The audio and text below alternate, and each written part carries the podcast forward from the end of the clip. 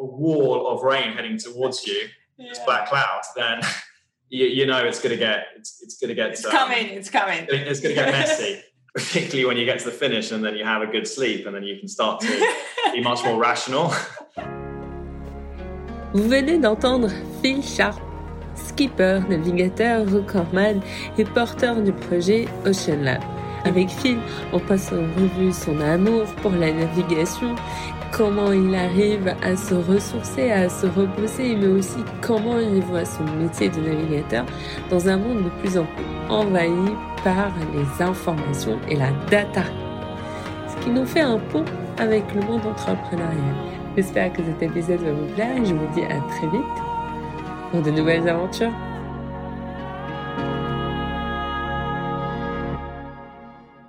So yeah, how did I, uh, I suppose, how did I get into the whole sailing thing? And well, it was it was um, I suppose thanks to my parents who were keen sailors themselves. So I was uh, I suppose I like to say kidnapped on holidays uh, in the summer. I was like, well, I didn't really have much choice, and and uh, they used to they used to take me sailing, um, usually very far north where it's cold, places like Norway and Scotland. Uh, including also a trip to the Azores and back, which was one of the, the the later trips I did with my parents, and, and it was that that I really opened my eyes to offshore sailing and and the, the the endurance side of sailing as well. The fact you know you're heading out um, into a destination which is way way over the horizon.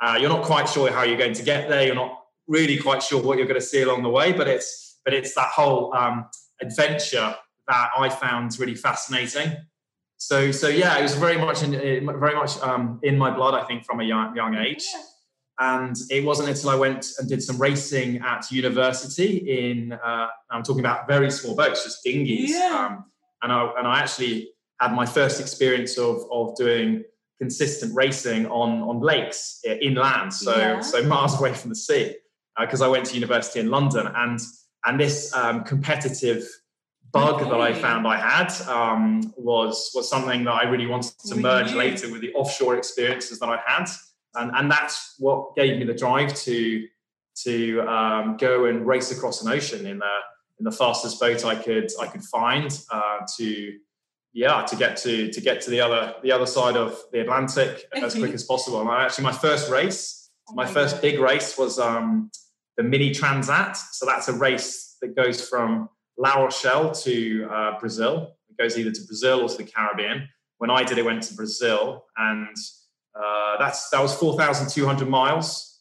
So uh, take, took about a month, and that was a single-handed race as well. Uh, so that was that was a really amazing first personal experience for me and personal challenge, uh, and and one that I think is uh, you know it's, it's, something that stays with you for the rest of your life, and one that I can remember so clearly today. Is is one I completed and crossed the line of that first Atlantic race. Uh, it was an amazing moment and and one that really motivated me to to get into the sport of ocean racing for good as a profession. Uh, how do you manage at this time as very young kid or very young adult? Do you manage your frustration? Yeah, well, um, there's a lot of uncertainty that's out there, and and when you go into an offshore race, you you go with a with an end goal.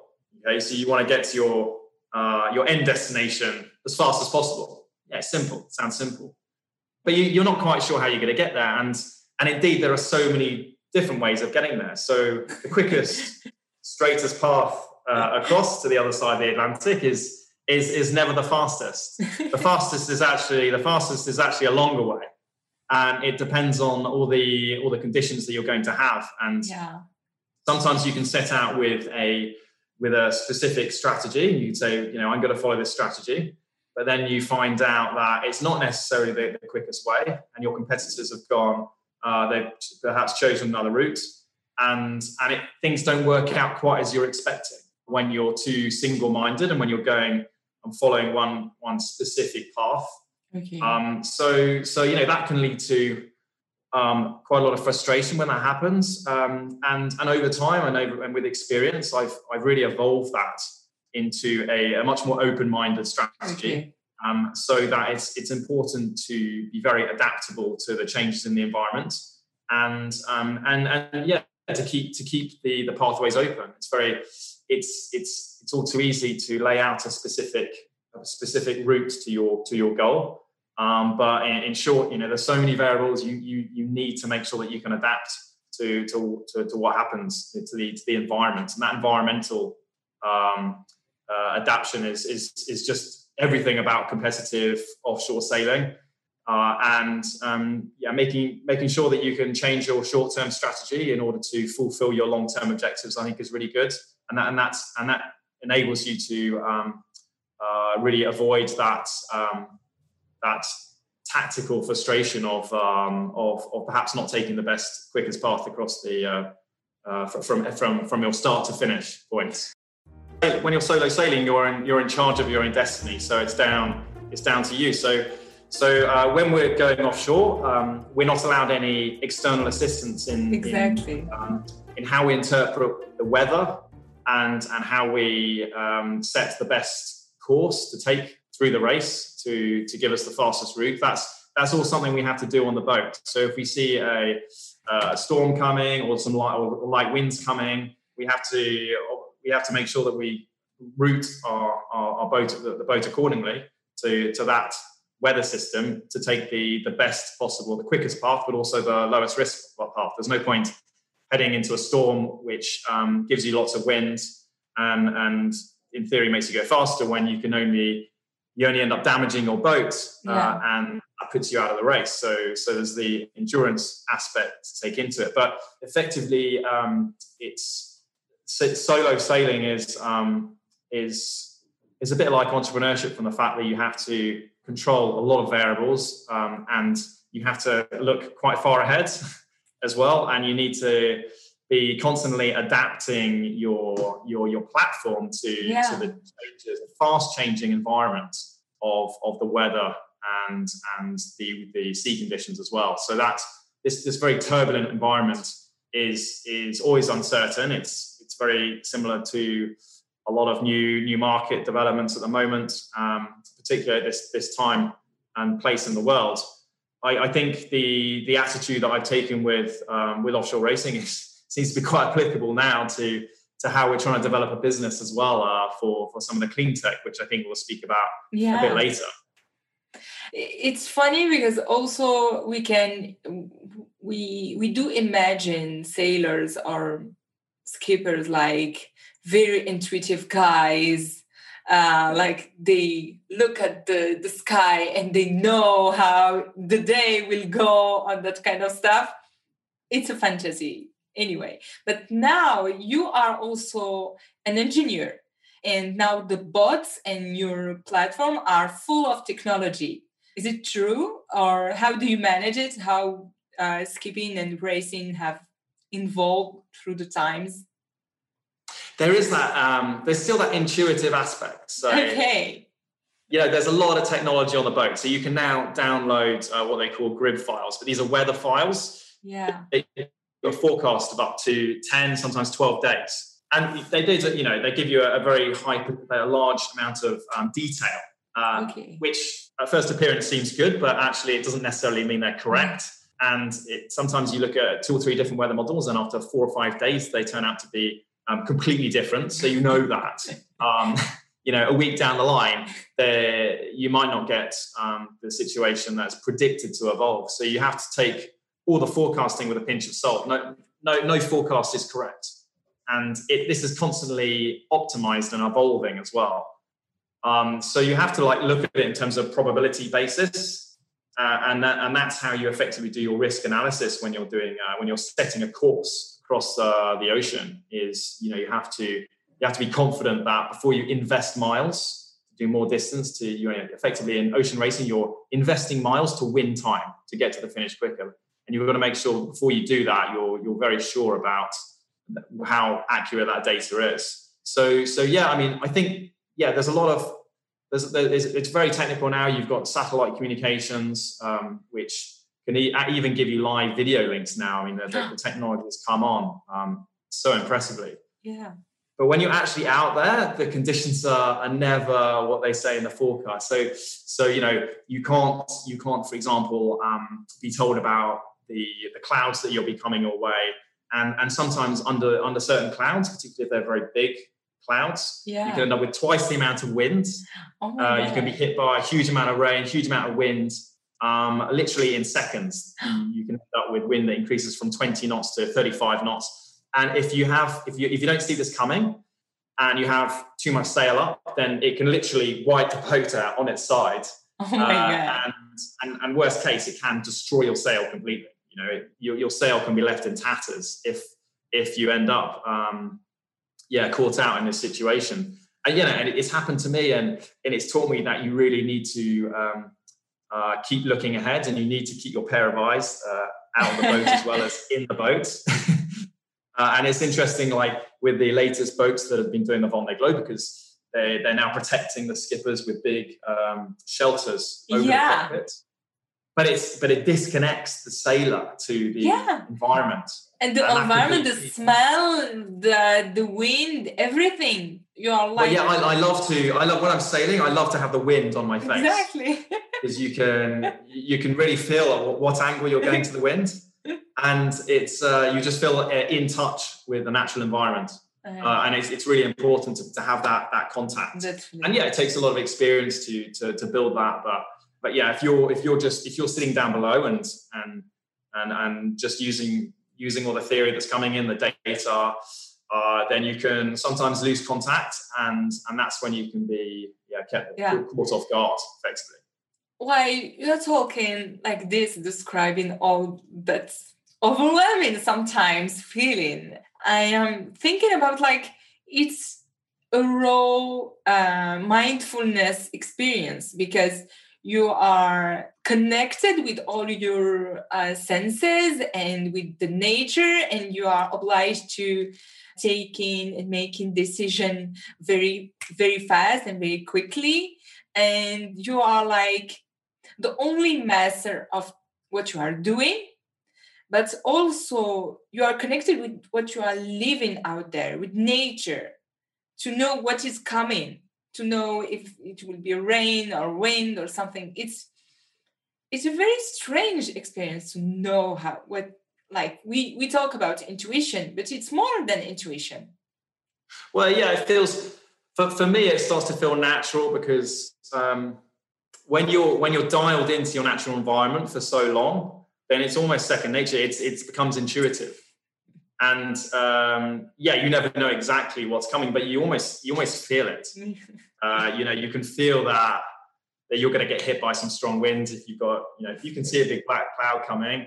Uh, you know, so there's a lot of signs, and you've got a, a wall of rain heading towards you this black cloud, then you, you know it's going to get it's, it's going to get it's um, coming it's coming It's going to get messy, and unless you unless you get the sails unless you get some sails down and and, and control the boat and, and prepare the boat for these conditions. And yeah, it's it's it's a it's a fantastic feeling to be uh, dialed in, but um, but I, I think it's it's about adapting to your environment, and I think uh, that takes preparation. Uh, you know, you can't just turn up at one of these races and expect to Yeah. um, so how do do you prepare without, without like how do you prepare you are having a race or something very big coming through do you need weeks and weeks teams everyone how many coaches tell us more about your preparation mentally physically technically everything Well, if you're doing a transatlantic race, it takes you months to prepare. okay. Like typically, you want to be uh, on the boat, starting training a good uh, six months before the event, and and you've got to build it up as well. Um, and you, you've got to build it. You've got to build up the mileage. Ideally, do some races, smaller races, uh, and then training against your competition is really good because if you can if you can benchmark yourself off the competition and and find out where they are, uh, then it's it's it pulls you forward a lot quicker Okay. and and it also gives you the confidence when you get there that uh, you know you know uh, ideally how to potentially beat these guys as well. You know where you stand, and and and that's and that's really important. Making sure that you can benchmark yourself off the competition, but you know having um, yeah the, the the technical preparation, but also the mental preparation. is is really important. Like making sure that you know the processes, um, how you want to do if if something goes wrong, for example, um, how you how you need to um, how you need to fix something, um, but also just the all the maneuvers, the procedures you need to do. Um, so uh, jibing the boat, tacking the boat, changing sail. Um, these maneuvers are actually really important because if you make a mistake single-handed, sometimes yeah. the situation can get controlled very quickly, and it's yeah. very difficult to to put it right, and it can lead it can lead to you know, for example, dropping a sail in the water.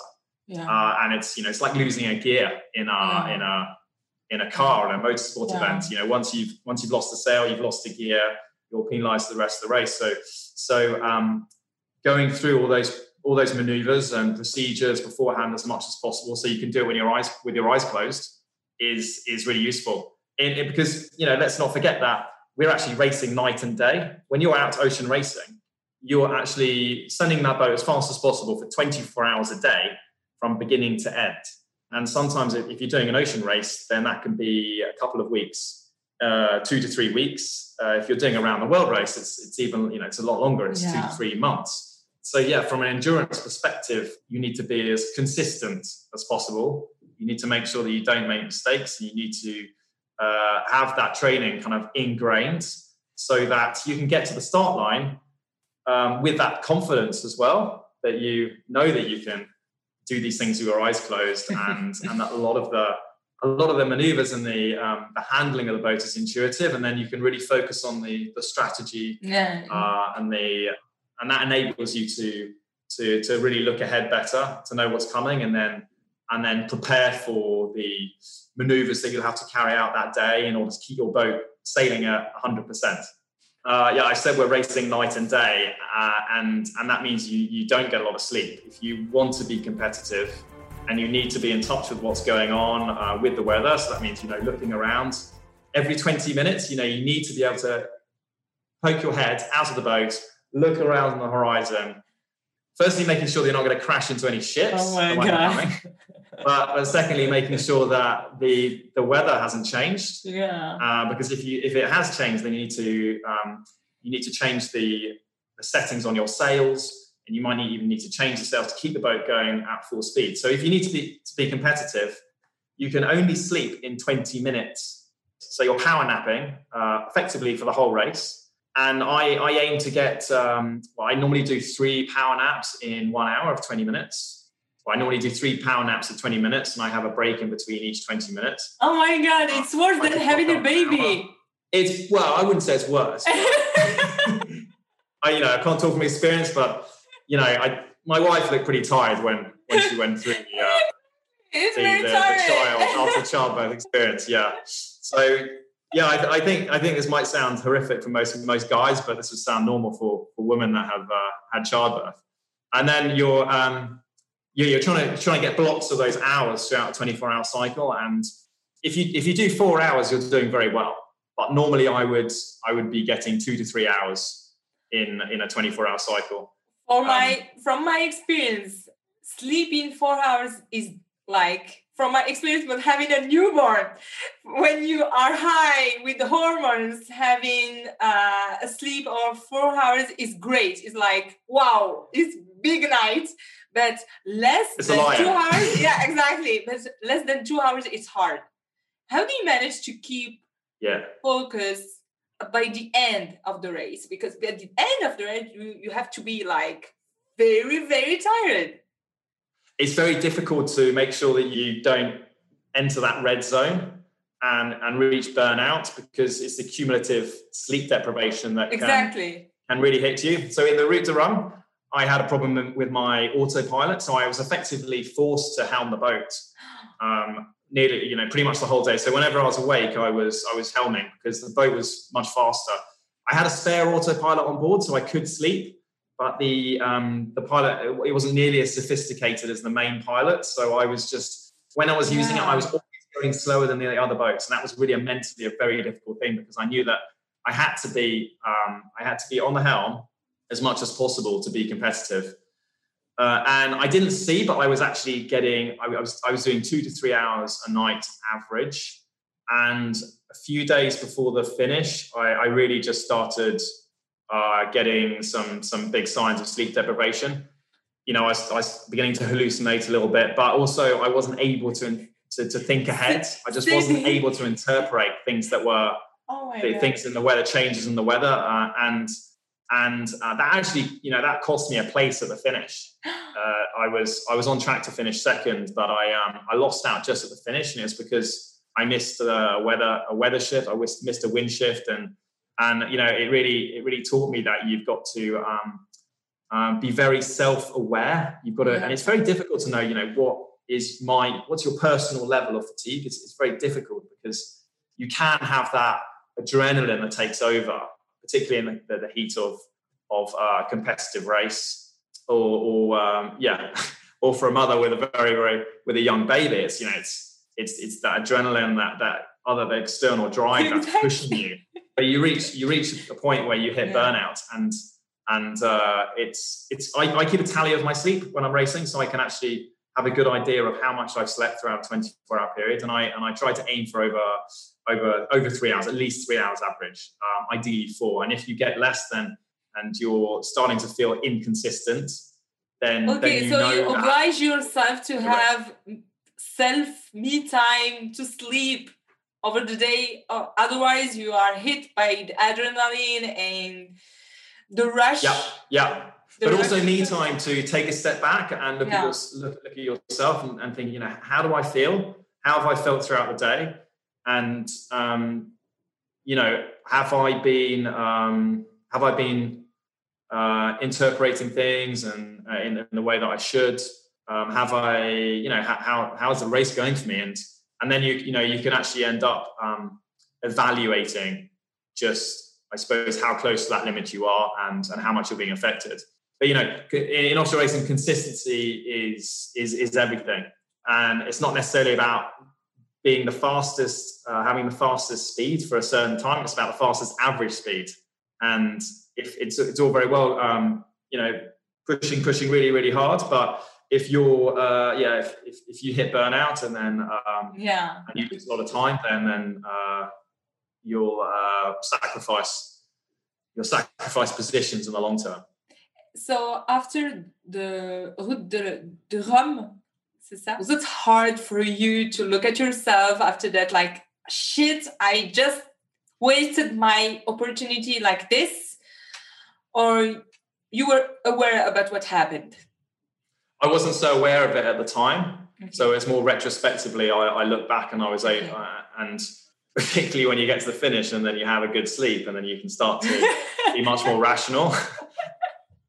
then, then, you, then you can start to evaluate how you did and yeah, it's, it's a combination of, of factors. So I had a technical problem that um, led to a sleep problem that led to a, led to a strategic problem, uh, and so it's you know it's a it's um, it's a connected chain of events. And as I was saying before, it's really important to make sure that you don't lose control of a certain area because if you're solo, you've got very few resources, so you lose control very quickly, and you've got very very limited energy when you're sailing solo on a boat. You know. you can almost compare it to you know we're running a business with uh, you know either just uh, one or two people. It's it's very difficult to to be able to um, keep everything under control and and um, yeah. and keep everything moving forward without without any slip ups but yeah the, the, I think the self critique is really important because it gives you the confidence to know where you went wrong. Mm. and and it gives you some rationality. There's no point beating yourself up over something um, it's not the point, yeah. And, and and you know to know where you went wrong gives you that confidence that you can come back next time and be stronger, effectively. You know, races is just um, it's it's another race. It's sport. There's lots of variables. You get hit by these variables. You have to go into that with um, knowing that there's so many unpredictabilities out there, and also the you need to remember that other people are having problems as well. In yeah, I think so. And and you imagine everyone when you've got an issue, when you've got a really big uh, situation going on on board. I don't know. Maybe you hit, you've been hit by a school. The boat's um, the boat's wiped out. Uh, you've you've broken you've broken a sail. You've got to remember that um, other people are having the same problems. So it's good to draw some some comfort from your competition around you as well, because uh, there's no point imagining that everything's going smoothly for them either. yeah. It's about it's about effectively how you can you can use your resources to get back up and running quicker than they yeah, can. Exactly. Uh, yeah. And and and getting back on a positive, uh, getting back into a positive attack mode, uh, having that having that goal, um, whatever it may be, whatever may be your personal drive, making sure that you know you have that passion. Really, it becomes a sort of that goal becomes a magnet, and it it keeps drawing you forwards and and if you hit a, a roadblock, then it, it, it finds you find a way around it. You know, you you um, you don't take your mind off that that end goal, and and you will over, overcome a hurdle mm. to to to get back on track quickly and um, and and to keep moving towards that end objective. Mm. Yeah, the, the variation you get in each race is phenomenal. Like we have to go through in some races, if you're racing across the equator, you have to go through an area called the doldrums, and it's a band of windless uh, it, it's a, a, windless clouds, huge clouds towering up, because um, uh, it's effectively where the, the trade winds meet okay. of each hemisphere. So you end up with this convergence effect where you have oh, very yeah. unpredictable, stable winds. And you have no no idea really how long you're going to stay there. It can be it can be hours, it can be days. You've been uh, stuck there for days you can literally be drifting around uh, with with no wind whatsoever the, the, for, for the whole day for 24 hours. Oh my god! Uh, and not really knowing when you're going to start moving again. and you've only got so much food in a race as well. That's you don't take five days extra food. You take maybe a, a couple of days because you want to try and keep the weight to a minimum. So your yeah. food and, and your importantly your water is, is is rationed to the number of days you expect. So there's there's all these unpredictabilities that that um, come into the mix and yeah, that's what I find makes it exciting. Yeah, yeah, that's what, no what's exciting. But you talked about resources, about um, being fed, obviously, but and water. But how about energy? Let's talk about energy. Yeah, energy. energy. well, going, going, back to when I said I did the mini transat. Um, yeah I had a just before I did the race, I had a problem with my uh, generator that was producing electricity on board, and you need electricity for the autopilot for the navigation systems. So I, I ended up buying another solar panel, and I did the the, the Atlantic crossing on, on just solar energy, and it was fantastic because it was not only clean, uh, I didn't have to start a noisy, smelly uh, generator, but it was also very reliable because it just you know solar panels just sit there absorbing energy and it made me realize just how efficient and how reliable uh, some of the clean tech innovations coming through are. First, we were doing studies to see, okay, how can we replace uh, diesel and, and propulsion system you have to have on a boat with with something that's that's clean, something that doesn't zero emissions, and something that can ideally use a renewable fuel. Uh, and we ended up developing fuel cell systems to um, a drop-in replacement effectively for an engine um, to use using a fuel cell, which which actually uses hydrogen, um, which can be generated from renewable energy, and and this system can generate the power you need for propulsion uh, or for charging the batteries on the boat for all your systems electronics. Uh, and yeah, we found that with a system like that, we could be just as light as with a with a diesel engine, uh, and and we can also importantly be zero emissions which really is the, the way that the whole industry has to move and transi- transition to. Um, in is the next 10 years, we need to find a solution yeah. for the whole marine industry in that in order that it can fall in line with decarbonisation targets and, and be net zero in 2050.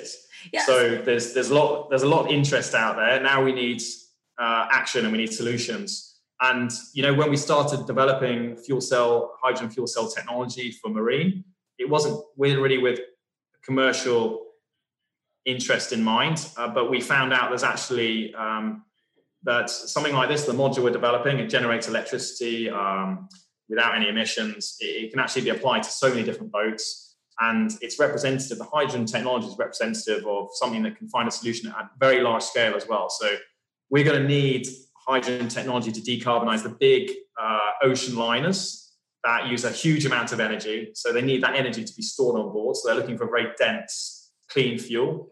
And yeah, we, we found out that actually there's there's a lot of industries it can be applied to. So the recreational boating market for, for sailing boats. For, yeah, I was thinking. boats. I was thinking of all the cruising companies, but thank God they are not going overseas now. But yeah, yeah, they've slowed down a bit, haven't they? Yeah. and, and and now there's actually um, pressure to for all these companies to reduce their carbon uh, impact by 40% for 2030. Yeah.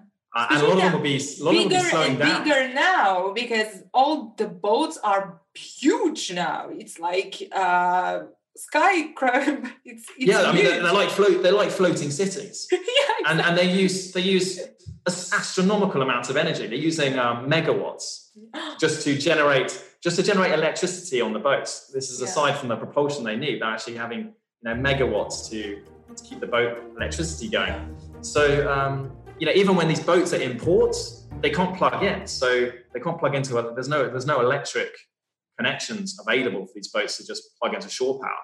So they're actually generating well they're, they're generating emissions oh my God. imports still you know with diesel and that contributes towards city pollution when Yeah. when you have large maritime cities there's something like you know southampton like barcelona there's a real big problem of Yeah, Miami coming into also. port and and causing big um, emissions uh, issues uh, particularly with but yeah we've effectively developed a system that can be um, much much lower weight than batteries uh, I mean, this is this isn't just this isn't our necessarily our, our tech, our, just our technology, but the concept of hydrogen storage and fuel cells is that you can be much lower weight than batteries, and um, and there's much less environmental environmental impact in, in terms of the materials that go into making a fuel cell, um, rather than the heavy metals associated with batteries. Um, so, so the scalability, the future scalability we need is, is very exciting for hydrogen. Yeah. So today you are advocating for clean tech and it's wonderful, but what are your difficulties now to lead or to implement this solution? The difficulties are well, they're, they're numerous, but they're, you know, they're, I like to see them as challenges. Uh, they will arrive. The, the first is the certification, really, because no one has. It's, it's a very new technology, so there isn't actually the, the, the, the codes and standards well defined for fuel cells on a boat. So the uh, marine societies, which which provide the certification, they're moving as quickly as possible to try and make this, try and bring this technology and make it um, make it accessible to to commercial craft. Um, so yeah, it's it's possible now to go and do that for demonstrators, but to do it for Yeah. No at- shows at because larger, there is no larger shows. scale. Yeah. Yeah, yeah, to do that to do that in industrial scale um, is is is more difficult. So so that's that's that's still progressing, but it's progressing well, and and hopefully we'll be able to do uh, that certification in the next year or so. Uh, and and then yeah, it's, it's it's effectively deploying also the, the the hydrogen network, the fuel that we need in order to to refuel um, the, the the boats and ships of the future that are going to use hydrogen.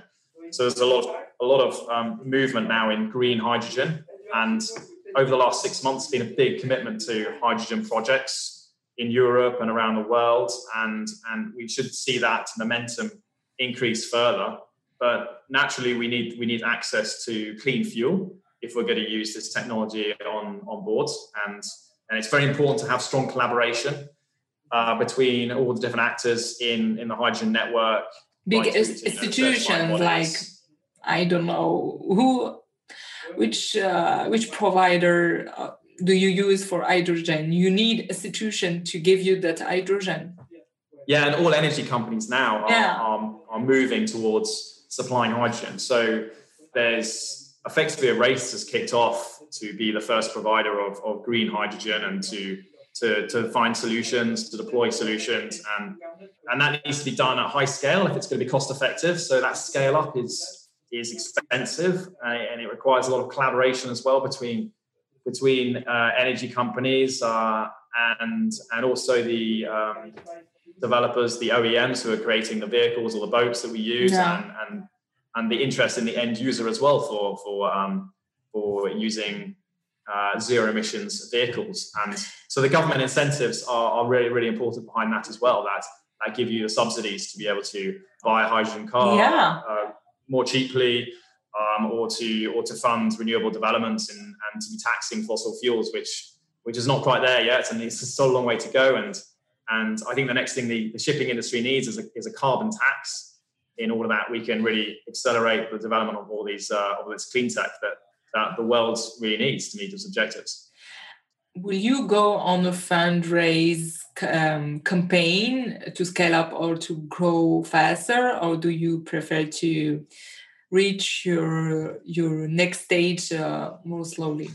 Yes, that's a very good question. Um, yeah, whether we grow organically or whether we yeah. we uh, go into a fundraise and yeah. and um, really try to deploy as quickly as possible. Uh, I think I think we need to be a little bit patient to make sure that we've got the, the hydrogen network established. And um, with but with the interest we're getting already, I don't see why we can't necessarily um, grow organically. So um, so yeah. It, we need to be adaptable to that at the moment, and um, we need to make we need to get a good idea about um, how much scale we can deploy uh, when, and uh, yeah, once once actually we have commercialized our system, we'll be uh, better placed to to know the answer to that. But for sure, but for sure, this if you if you want to do this at scale, you need to attract some um, some big investment, I think. And yeah, the future the better. We need to make sure that we expose what's going on as much as possible out there on the ocean. Yeah. We can do much more with better communications channels now and all this satellite technology available. Uh, so yeah, o- Oceans Lab, I think it, it's very important that to, to, stress that we want to highlight the, the work that needs to be done, and but the opportunity there is to um, to really reduce your third party emissions as a business by by investing in in clean tech for for shipping uh, and for for, um, for clean logistics companies that are going to really apply pressure for these for these shipping companies to invest in clean technologies and and uh, change the best. I have just few last questions, but it, it will be funnier. Tell us which part of the world is your favorite when you are sailing. well, what, yeah. So, what area of the world do I prefer sailing in? Well, I would unfortunately, I, there's a lot of places in the world that I haven't sailed. Right, it's a very it's a very difficult question that, but I um, I do like I I've, I've raced to Brazil a couple of times, yeah. and I think Brazil is amazing. Um, it's an amazing country because there's so much freedom when you get to Brazil. I mean, the coast is just so vast. Uh, Why? So unspoiled and so natural. Yeah and there's winds. There's always wind, so I do like wind, and, and I do a bit of windsurfing as well. So there's some great windsurf spots on oh. uh, Brazil on the coast. But but it's it's a, it's incredible a country because it's so huge. It's so much contrast, and there's so much to explore there. And not to mention the inside of Brazil as well, the jungle. So that that's probably one of the next places I really want to um, explore a little bit better. Uh, but yeah, I've never done I've never done the Indian Ocean. I've never I haven't really done the Pacific. Never sailed the oh, Pacific. So on my bucket list. No, really, no Pacific. That's funny, and no Indian, no Indian Ocean. That's uh, that's funny. No, no, no. I've never sailed. I've only sailed in the Atlantic, so I've only really raced around the Atlantic Ocean. And you obviously prefer the ocean over the seas, just sea, and or lake. Oh yeah, well, ocean and the sea is kind of the same thing for me. But um, uh, lake lake sailing can be be really cool. Um, I love Lake Garda. So the experience sailing on Lake Garda is amazing. You've got this wind that you've got this strong northerly wind that um, is present in the morning, and then you've got southern. You can pretty much set a watch by when the southern wind comes, so the wind completely changes throughout the day, uh, and and the conditions there are just unbelievable. You've got mountains around you. Um, you, you, effectively end up with a Venturi effect between the mountains, so you've always got a lot of wind, uh, and you've got some great foods because you're in Italy as well. So, uh, no, I, I, love I love the lakes, and uh, Lake Garda is my my favourite inland sailing destination without a doubt. Uh, thank you to make us travel a bit, thanks to you. But do you think that you will go uh, to sail very soon, or to a race, or it's not on your objective for now? Oh, very much so. The next objective is to do the Transat Jacques in oh. November, which uh, goes it's from Le Havre. it's close to you because now you have to prepare. yeah, yeah, yeah, exactly. Yeah. it's very important to uh, to start preparing, as I said. Um, yeah, it's, it's a cool race because that goes normally goes to Brazil. We we don't know still yet where it's going to go this year, uh, but our um, our plan is to um, try and move up to the 60 foot class, so the Formula One class in ocean sailing, which is the boats that do the Vendée Globe and and now the the ocean race, which has replaced the Volvo Ocean Race. Um, so there's um, yeah there's there's a big need to grow our project from our previous 40 foot class to a 60 foot class of boat. And uh, we really want to use this as a demonstrator for the clean tech as well to install our hydrogen prototype in, in the oh. boat as well to be the first hydrogen race boat to to ideally go around the world. That's our. That's oh my god, that's a great news! It gives us a yeah, it gives us a, a much longer term environmental objective to to help mm. make that change as well and to deploy it into the marine sector by by going out there and testing it and validating it in the, the harsh offshore environment. Are you surrounded by engineer and coaches, or do you do it just by yourself? All this preparation? No, not at all. I mean, you have to draw on a lot of other expertise to really prepare for it, and it's not something you can do single-handedly. So, yeah, we have electrical, mechanical engineers um, working on the technology, and and then on the on the sailing side, I have a had a mental coach, a physical coach, um, a meteorologist as well that gives me weather coaching, and then and then um, a training coach. So when I'm out there training on the water, having a coach there to give you feedback on on on your sail trim and your settings for the day uh, is uh, absolutely invaluable. So so yeah, all that all that um, that team around you is is so important for the for the performance, um, for the consistency, and uh, yeah, I always I always like to say to say you know train hard, uh, race easy. you can think about training, um, get out there, and then and then uh, do do most of it with your eyes closed. Uh, then then you've got a better chance of um, finishing well. Uh, train hard to race easily. That's it. It's great. Yeah, that's that's all you need to know. exactly. Thank it you so much. Thank you so much, Phil. it's been a pleasure. Cet épisode vous a plu et qui vous a accompagné dans vos propres questions et projets, c'est l'occasion de le partager autour de vous, de vous abonner à l'émission ou mieux, d'ajouter un avis sur Apple Podcast. Merci et à bientôt pour de nouvelles aventures.